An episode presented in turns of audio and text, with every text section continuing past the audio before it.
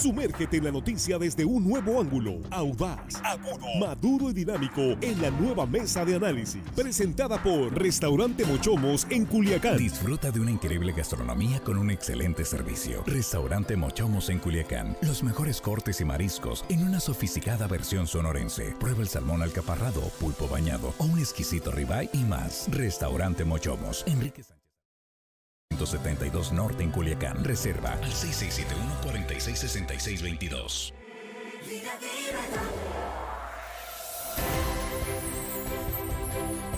Aquí estamos de regreso en línea directa. Es la tercera emisión de este viernes 20 de mayo.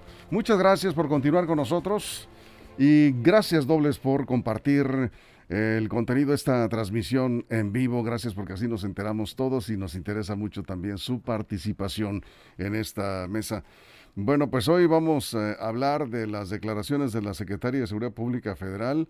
Hoy dijo, y reiteró que no va a quedar impune el crimen de Luis Enrique Ramírez. Incluso dio una declaración un poco más fuerte. Ahorita vamos sobre esto, las investigaciones, el asesinato del periodista sinaloense. Y vamos a hablar un poquito también de esta sorpresiva renuncia, sorpresivo cambio en la Secretaría de Bienestar y Desarrollo Sustentable del Gobierno del Estado. Pero antes, permítame saludar a los compañeros. Jesús Rojas, buenas tardes. ¿Qué tal, Víctor? Buenas tardes, buenas tardes a los compañeros y buenas tardes al auditorio. Aquí está Axel Avendaño. ¿Cómo estás, Axel? ¿Qué tal, Víctor? Buenas tardes, buenas, buenas tardes, tardes al auditorio, a los compañeros. Ahora sí, fin de semana y eh, en ausencia de Juan Ordorica, yo digo que en viernes en la tarde vale triple. Eso, muy bien, sí. Saludos, Juan. Esperamos que te estés recuperando. Ya probablemente lunes, martes, probablemente estés por acá de regreso. Y entonces vale triple el viernes. Bien. Eh, Armando Ojeda, ¿cómo estás? Qué gusto saludarte. Buenas tardes. Muchas gracias, amigo Víctor Torres Axel. Bienvenido, amigos, como siempre. Juan Ordorica, esperemos que se recupere pronto. Parece que salió muy bien de las consultas médicas. Eh, Jesús, y bueno, Víctor, listo para empezar con los temas de esta tarde. Muy bien. Bueno, pues vamos entrando. Axel, tú tienes el contexto de lo que ocurrió esta mañana en torno al crimen de periodistas. De nuevo se volvió a tocar el tema en la conferencia mañanera del presidente López Obrador. Así es, Víctor, en la conferencia matutina del presidente López Obrador que se realizó este viernes desde Cajeme, Sonora, la secretaria de Seguridad y Protección Ciudadana del Gobierno Federal, Rosa Isela Rodríguez reveló que ya se giraron las órdenes de aprehensión contra los presuntos asesinos del periodista Luis Enrique Ramírez y solamente están a la espera de poder cumplimentarlas. Durante esta conferencia, la titular de seguridad a nivel nacional expresó que ya están muy avanzadas las investigaciones. Escuchemos. Está muy la investigación de este lamentable asesinato de un compañero periodista del estado de Sinaloa. Ya hay un móvil, ya hay definidos quiénes son las personas, ya hay órdenes de aprehensión. Como aquí se ha dicho, no habrá impunidad en este caso. Rosa Isela Rodríguez hizo énfasis pues en que ya tienen un móvil respecto de pues qué fue lo que motivó este asesinato, que ya fueron giradas las órdenes de aprehensión, solamente falta cumplimentarlas y tienen plenamente identificados a los presuntos responsables. Se reservó de dar más detalles por la secrecía de la investigación. Por su parte, el presidente Andrés Manuel López Obrador también se refirió a Luis, Enrique Ramírez, dijo era una agente cercana a nosotros, era un periodista que se dedicaba a temas de cultura. Estamos trabajando en ello, en esclarecer su asesinato. Palabras del presidente y de la secretaria de Seguridad a nivel federal. Bueno, eh, muy bien. Ese es el contexto, gracias Axel. Eh, lo comentamos esta mañana, Jesús. las investigaciones van muy avanzadas, ya, lo, ya, ya son dos declaraciones. Sí. Y esta prácticamente pone a, a, que ya hay identificados, porque pues ya está. O sea que lo, lo que decíamos, el subsecretario habló de que ya están identificados los criminales y es porque tienen información sobre eso. Ahora, habría, habría que ver qué dice la fiscalía, que al final de cuentas es la pues, responsable. La fiscal yo creo que ya no va a decir nada, solamente lo que le toca es decir ya tenemos a los criminales, porque por lo visto están ya solicitando orden de aprehensión, eso fue lo que dijo la fiscalía. Sí, que ya están giradas, solamente falta cumplimentarlas, es decir, ya saben exactamente eh, los nombres, quiénes son estas personas, es lo que decía la secretaria de Seguridad. Y también prácticamente el móvil, ¿no? El móvil también dijo que ya lo tenían establecido. y pues refrendó esto de que no va a haber impunidad. Fue muy enfática en ello Rosicela Rodríguez. Estamos entonces, eh, pues prácticamente eh, quizás a unas horas o unos días, dependiendo de la rapidez con la que se eh, ejecuten estas órdenes de aprehensión, que de las que hablaba la secretaria de Seguridad Pública del Gobierno Federal y por lo tanto pues habrá que esperar noticias en breve. Sí, porque si tienes el móvil, tienes a los responsables, luego los detienes y los consignas ante un juez, pues entonces prácticamente está resuelto en tanto que la autoridad o en este caso el juez eh, ponga la sentencia. ¿no? Así es, Axel. Sí, bueno, eh, eh, hablábamos justamente en la mañana de las declaraciones que dio la semana pasada el subsecretario de Seguridad. Ahora su superior, la secretaria de Seguridad, es quien da estas nuevas declaraciones. Creo que viene un poquito a aclarar este asunto que también lo dialogamos hace unas horas de eh, quién es el responsable de que se mencione a Luis Enrique Ramírez en la conferencia matutina. No es ni el subsecretario de Seguridad, no es ni Rosa Isela Rodríguez, es el presidente de la República quien tiene interés en este tema. Y ahí, pues bueno, ya cabría eh, la discusión de si es prudente o no hacer estas declaraciones. ¿Quiere hacerlo el presidente? Sí. quiero ver quién le va a reclamar, pero lo que yo tengo entendido es que no le agrada tanto a la Fiscalía General del Estado ni al propio gobernador Rubén Rocha, que el lunes, por cierto, dio un abierto reclamo contra lo que decía el subsecretario. Eh, argumental al gobernador que no le toca a la Secretaría de Seguridad Federal dar este tipo de información. Sí, pero bueno, Armando, el gobernador tiene razón. La investigación está a cargo de la Fiscalía General de Justicia, la Fiscalía General del Estado. Y en todo caso, pues eh, habría que esperar eh, que se cumpla el procedimiento, en este caso la orden de aprehensión. No, no, no, no debemos de dudar de lo que dice la Secretaria de Seguridad Pública. Pero el hecho de que el presidente López Obrador ponga otra vez el, eh, el caso en, en la conferencia y eh, se incluya y se, le mencione, como se dijo ya prácticamente, le mete presión a la investigación y está prácticamente enviando una indicación muy clara, en mi opinión. Ya, resuelvan eso, porque ya está prácticamente toda la, la investigación, eh, digamos, este, realizada de acuerdo a lo que el gobierno federal sabe y tiene de información. Entonces esto le mete una presión, tendrá que resolver la fiscalía en el corto plazo y presentar a los detenidos. ¿Pero qué tiene que resolver, Víctor? Pues ya dijeron todo. ¿Qué es lo que tiene que resolver la, fiscalía estatal? Ya dijo la Rosicela Rodríguez, ya dijo que eh, las investigaciones ya tienen identificados y definidas las personas, ya existen órdenes de aprehensión, no habrá impunidad, está dando por un hecho. Nomás faltó les faltó decir, ya están detenidos los, los eh, implicados, los responsables del asesinato de Luis Enrique Ramírez. No, no le pongas de más. ¿Qué? A ver, ¿cuál de más le estoy poniendo? Dime una palabra de más que le Para empezar, tranquilízate. No, no, no, tú también. Pero, no, tú eres el dime, no, dime, dime, ¿qué palabra le puse de más? Vamos a lo estás diciendo, dime una. Déjame decir. A ver. Sí. La secretaria dijo que ya giraron órdenes de presión. Sí. Ya se había dicho que están identificados y que el móvil no tiene que nada que ver con la actividad este, profesional periodística de Luis Enrique Ramírez. Pero no ha dicho que los tienen detenidos. No, yo dije, nada más le faltó decir que ya estaban detenidos. Ahí te digo, no le pongas de más. no estoy poniendo de más. Estoy diciendo que solo le faltó decir. No te enojes, hermano. No, no, no, tú eres el que te enojas. No, yo estoy tranquilo. Ah, pues yo también. Ah, sí, mira. Simplemente te estoy aclarando porque tú me dices, no le pongas de más. A ver, vamos Yo no estoy ninguna palabra poniendo de más. Dije, solo le faltó a la, funcionaria decir que ya están arrestados. Solo le faltó. No dije están arrestados, ni mucho menos. Bueno, esa es la parte que le corresponde. Por supuesto. A la fiscalía. A la fiscalía. Eh, ahí va, no más que no me dejar de terminar. La fiscalía, por eh, de acuerdo a los protocolos, va a ser la que va a tener que dar finalmente la información de la arresto el día que los tengan, que los presenten. Jesús. Además, porque no sabemos ser uno, dos o tres o cuántos individuos, ¿no?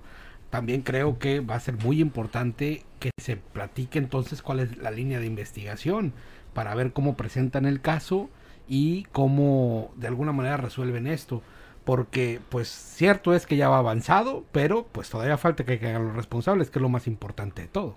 Eso es Axel. Eh, yo creo que es importante subrayar, eh, ahorita que lo comentaban, que Rosicela Rodríguez no dio más detalles sobre el móvil, como sí lo hizo el subsecretario eh, Ricardo Mejía, si no me equivoco en el nombre del subsecretario de Seguridad, la semana pasada y que fue muy criticado porque él de antemano descartó que fuera, eh, digamos, la línea periodística. Rosicela Rodríguez no se metió en esos detalles, simplemente dijo ya se tiene identificado el móvil y no se metió en esa situación tan delicada y tan crítica que eh, coincido en que no es el momento todavía para hablar de ello. Ya cuando la fiscalía, eh, que esperemos sea pronto, puedan eh, informar de la detención de estas personas. Poco a poco iremos sabiendo en el proceso, pues cuál fue el móvil, ¿no? Pero en estos momentos es adelantado y yo creo que ahí sí se cuidaron en esta ocasión de no meterse en ese embrollo. Juan Ordorica este, eh, está en cama, pero, pero no deja de, opinar, ¿verdad? Aquí nos mandó un mensaje, dice, ayer Ricardo Mejía, es el subsecretario de Seguridad, de seguridad. dijo que no había nada. En 24 horas ayer cambiaron la versión, dice, sí. Bueno, Armando. Ustedes dicen, a ver, que no le gustó, seguramente, no le gustó al gobernador este que se le hayan adelantado, que hayan dado a conocer esta información desde la capital de la República. Yo creo que al gobernador eh, no tiene por qué disgustarle, al contrario. El gobernador, ¿qué quiere? ¿Qué le interesa al gobernador del estado de Sinaloa, Rubén Rocha Moya? Que se esclarezca este crimen y que las cosas transiten este, en su gobierno de manera transparente, tranquila, que digan, señores, aquí hubo un crimen de un periodista, exigieron y aquí están los resultados. Claro que coadyuvado, eh, trabajando en coordinación con la federación, así debe de ser siempre, ¿no? Y para mí, que no tiene por qué disgustarle a Rocha Moya el hecho de que desde allá estén adelantando alguna información, ¿no? Está en su papel el presidente de la República. ¿Tú escuchaste la declaración del gobernador? Lo, que dijo en la semanera? No. Ah, bueno, yo no lo vi, no vi que sea disgustado. Sí, me parece que hizo un comentario y creo que tiene razón el gobernador, porque de alguna manera le mete ruido a la investigación que está en proceso y que está en manos de la Fiscalía General del Estado.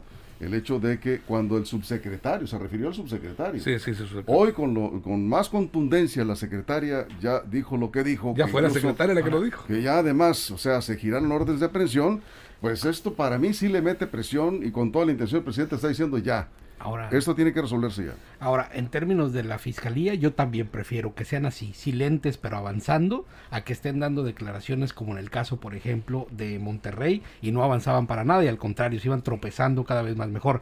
Llevan en sigilo la investigación, pero en lo procedimental van en tiempo y forma, por decirlo de alguna manera, y entonces cuando tengan algo que informar que sea verdaderamente importante para el esclarecimiento del hecho, entonces saldrán a decirlo, ¿no? Bien, bueno, pues vamos a una pausa y regresamos, nos quedamos aquí sin cortes comerciales en redes sociales. Vamos a comentar algo sobre la renuncia de Ruth eh, Díaz Gurría, la secretaria de Bienestar y Desarrollo Sustentable, esta sorpresiva renuncia y los cambios que ya hoy mismo eh, ordenó el eh, gobernador Rubén Rocha en su gabinete en esa dependencia estatal. Y cuando estemos de regreso, retomamos el tema de las investigaciones del eh, crimen del periodista Luis Enrique Ramírez. Una pausa y regresamos con más.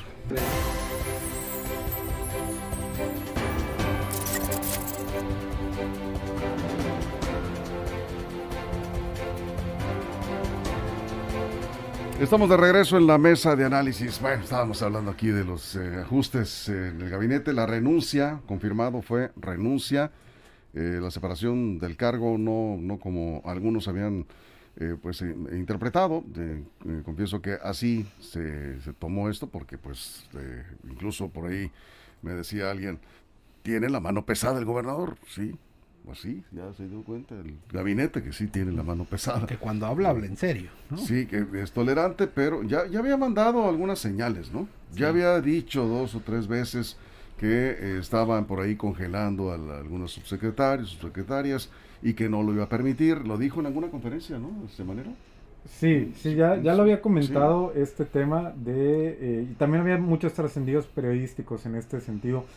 Muy particular en el caso de las CEVIDES, no tanto en otras dependencias, pero en esta, la Secretaría del Bienestar ya tenía tiempo que se estaba eh, ventilando esto y lo ventiló eh, la hoy secretaria Marinés Pérez Corral en sus cuentas de redes sociales, incluso no, no abiertamente, pero lo daba a entender, ¿no? Entonces, a partir de ahí, pero yo insisto que no lo dimensionamos, al menos yo en lo particular no pensé que fuera a llegar hasta este nivel de la renuncia tan pronta de Ruth Díaz Gurría, porque lo decías tú, Jesús, en el corte, tenía muy buenas credenciales, tiene muy buen currículum, eh, estudias en el extranjero, trabajo en el gobierno federal, en la SEDATU, que vendría siendo un símil de lo que es la CEVIDES a nivel estatal. También, trabajó mucho en la elaboración del Plan Estatal de Desarrollo y como decía en el corte, eh, personas cercanas decían, es una persona, es, un, es una mujer una mujer genio con un mal genio, desafortunadamente. Al parecer era un tema de no poderse acoplar, era un tema de mucha confrontación interna,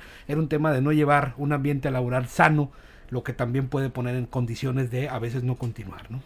Bueno, Armando. Eh, es que no es lo mismo, no es lo mismo este estar en funciones en, en la capital de la República. Hay otro, como que hay otro sistema de hacer política, la burocracia es distinta Aquí en Sinaloa somos más, eh, más efusivos, más amigables. Nos gusta eh, ver como un secretario, un gobernador, este apapacha, saluda, este, le da un trato cordial a los trabajadores.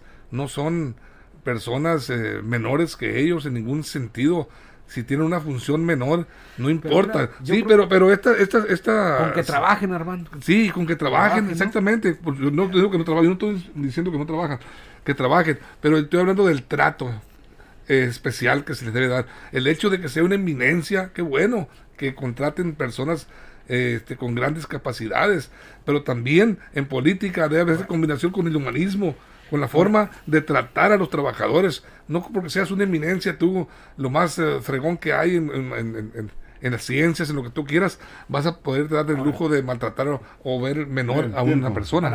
Esa secretaría en particular es el eje articulador de la política más importante para la cuarta transformación, porque ahí está el fondo del asunto, que es eliminar la pobreza, las brechas de desigualdad y la atención a los grupos más vulnerables. Creo que este tema sí tiene que verse con mucho, con mucho interés, porque quien queda ahí al frente, digo ahora que queda María Inés, deseándole el mejor de los éxitos, tiene que entender que tampoco va a ser pura grilla, ¿no? Tiene que haber un equilibrio muy claro entre grilla y trabajo. Si la otra era mucho trabajo y muy poca relación, por decirlo de alguna manera, tampoco podemos caer al otro extremo, donde nada más es grilla, donde nada más es politiquería, porque también creo que hay que tener un equilibrio, porque para sacar los números de la pobreza en las que está Sinaloa, sobre todo en pobreza extrema, en pobreza alimentaria, en temas de acceso a la salud, desplazados y todo lo que ya sabemos, se necesita muchísimo trabajo. Sí, bueno, me parece que pierde un buen elemento el gobernador Rocha. Eh, no la destituyó, ella presentó la renuncia, creo que no se adaptó, como bien comenta Armando, de esta manera a esta forma en que se trabaja en el gobierno de, Sinaloa, en los estados, muy diferente a las formas en la Ciudad de México. Pero eh, sí, eh, Jesús comenta algo que me parece muy acertado, o sea, eh, cuidado con eso de, demasiada grilla, ¿no? Porque luego no hay resultados. Y en esta área en donde hay que realizar una gestión intensa en el gobierno federal para bajar los recursos que permitan atender los rezagos de pobreza en Sinaloa, me parece que Rubén Rocha ha perdido a un elemento muy valioso eh, una secretaria que estaba haciendo su trabajo, le faltó probablemente, como dicen, la mano izquierda, ¿no? no hay mejor trato. Eso creo que se pudo haber superado. Desafortunadamente hubo una declaración por la mañana que eh, pues no le gustó a la secretaria y por dignidad presentó su renuncia. Me parece que es una baja importante en eh, el gabinete de Rubén Rocha.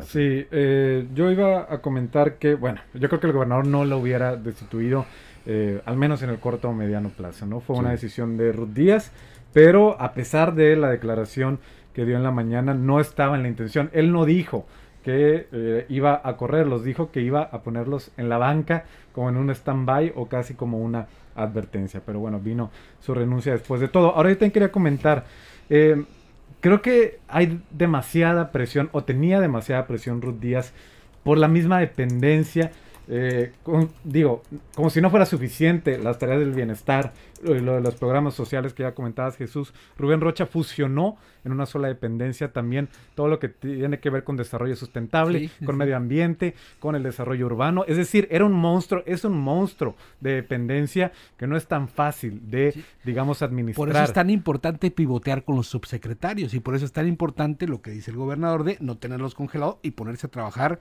pues como si fuera una orquesta, ¿no? Claro, claro. Y claro. na- nada Sí. más para terminar, eh, sí pierde un buen elemento Rubén Rocha porque justo estábamos viendo eh, esos conectes, lo que se necesita en las Cevides que tenía Ruth Díaz. Recordemos que apenas el miércoles estuvo el director de Infonavit aquí en Sinaloa y ¿Dónde la gestión estuvo? ahí fue de Ruth Díaz. Así es. Pero bueno, se pierde esa parte. En fin, dejamos el tema. Cerramos eh, el pronóstico de que en el corto plazo puede haber noticias en lo que se refiere en el tema con el que iniciamos la investigación del crimen de Luis Enrique Ramírez. Yo creo que sí, con todo lo que hoy se dijo. Me parece Ojalá. que le ha metido mucha presión, más presión el gobierno federal. Seguramente la Fiscalía General del Estado tendrá que presentar resultados en el cortísimo plazo sobre esto. Armando, cerramos. Yo, nada más para finalizar con el tema de Ruth Díaz. No, pues Dice- ya, ya finalizamos. Ah, ya lo finalizamos. Sí. Ah, bueno. Sí. Porque, porque Luego, luego le seguimos. Hay ¿no? un punto creo que importante no- ahí que no quería aclarar. No nos va a dar tiempo, pero a ver, ¿traes algún este, pequeño pues no, negocio? ahora, fíjate. Jesús, tú sí, ¿verdad? Sí, yo sí Bueno, traje un pues pequeño cerramos, sí. Mira, pues es un grupo de jóvenes que montaron una, digamos, una oficinita ahí para arreglar videojuegos, al que se descomponga un videojuego. Este me lo recomendó mi hijo, se llama Vida Extra. Sí. Eh, y su teléfono es 6673718571. Si a alguien se le descompone un videojuego, una consola o cualquier cosa, pueden ir a, con estos chavos, te lo arreglan, te hacen un presupuesto barato y ya tienes para que no te estén diciendo, eh, arréglame el videojuego. Y o peor, Re- que te- reparan videojuegos. reparan Uy, videojuegos. han de tener mucha chamba, ¿verdad? Sí, y tablets sí. y todas. Perfecto. Pero sobre todo para que no te pidan que te- les compres uno nuevo, porque Es- entonces eso ya te mete una bronca. es una están empresa de jóvenes. Sí, muy chavos. Muy ¿Puedes chavos, repetir el teléfono? Se llama Vida Extra, es 6673-718571. Tienen dos No, sucursales. lo dijiste bien rápido, Jesús. 6673-718571. Están por ciudades hermanas y en las quintas. Muy bien, aquí nos están recomendando, ya saben que esta sección con la que cerramos los viernes es, si tú lo recomiendas, nosotros también. Eh, Casetón y Bovedilla de Culiacán, así se llama este negocio. Es un negocio de venta de poliestireno expandido para la construcción. Cualquier proyecto o evento, ahí se adaptan, ¿sí? Bovedilla, construpanel, círculos y cilindros, cubiertas para tuberías, molduras. Esta es una empresa también sinaloense, están haciendo un gran esfuerzo. Y ahí les pueden hacer un compromiso en el 667-122-2207. Es el teléfono. Ahí con Pancho Cázares, con Francisco Cázares. 667-122-2207. Todo lo que es poliestireno. Bien. Pues nos vamos. Gracias, Jesús. Que pasen buen fin de semana. Gracias, Armando. Te Buen faltó un negocio de angostura, pero te faltó algo de guamuchi, Fíjate que ahorita no raspados, tra- algo, pero pues ya nos vamos. ya No me vamos. acordé que era viernes, como Juan Luego, Ordorica. ahora. luego le seguimos. Axel, te, te escuchamos y te vemos mañana en la emisión sabatina con Carola Rojo. Así es, aquí estaremos Carola eh, y un servidor, aquí con la información más importante. Por lo pronto, pues buen viernes. Así es. Y Axel aquí a las 6 de la mañana, eh, como todos los sábados, con toda la información. Las secciones. ¿Va a estar Don Pepo? Don Pepo, Uh, como todos los sábados, con Bueno. las queridas polainas. Las Pola, a ver qué nos presenta con las Polainas. a ver quién, quién cayó de- del equipo. Sí, ya saben que el que no cae resbala. Sí, ¿verdad? Ajá. Bueno, ya nos vamos. Gracias a nombre de toda la producción, de todo el equipo de reporteros. Lo que ocurre en los próximos minutos, ya lo saben, línea directa portal.com, ahí te informas. Pásenla bien.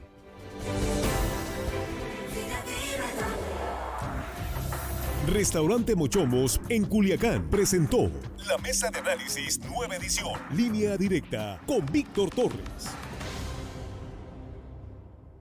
Esto fue Línea Directa. Información de verdad con Víctor Torres. Información confiable con fuentes verificadas y seguras. Línea Directa. Información de verdad con Víctor Torres. Esta es una producción de RSN, el grupo de comunicación más fuerte de Sinaloa.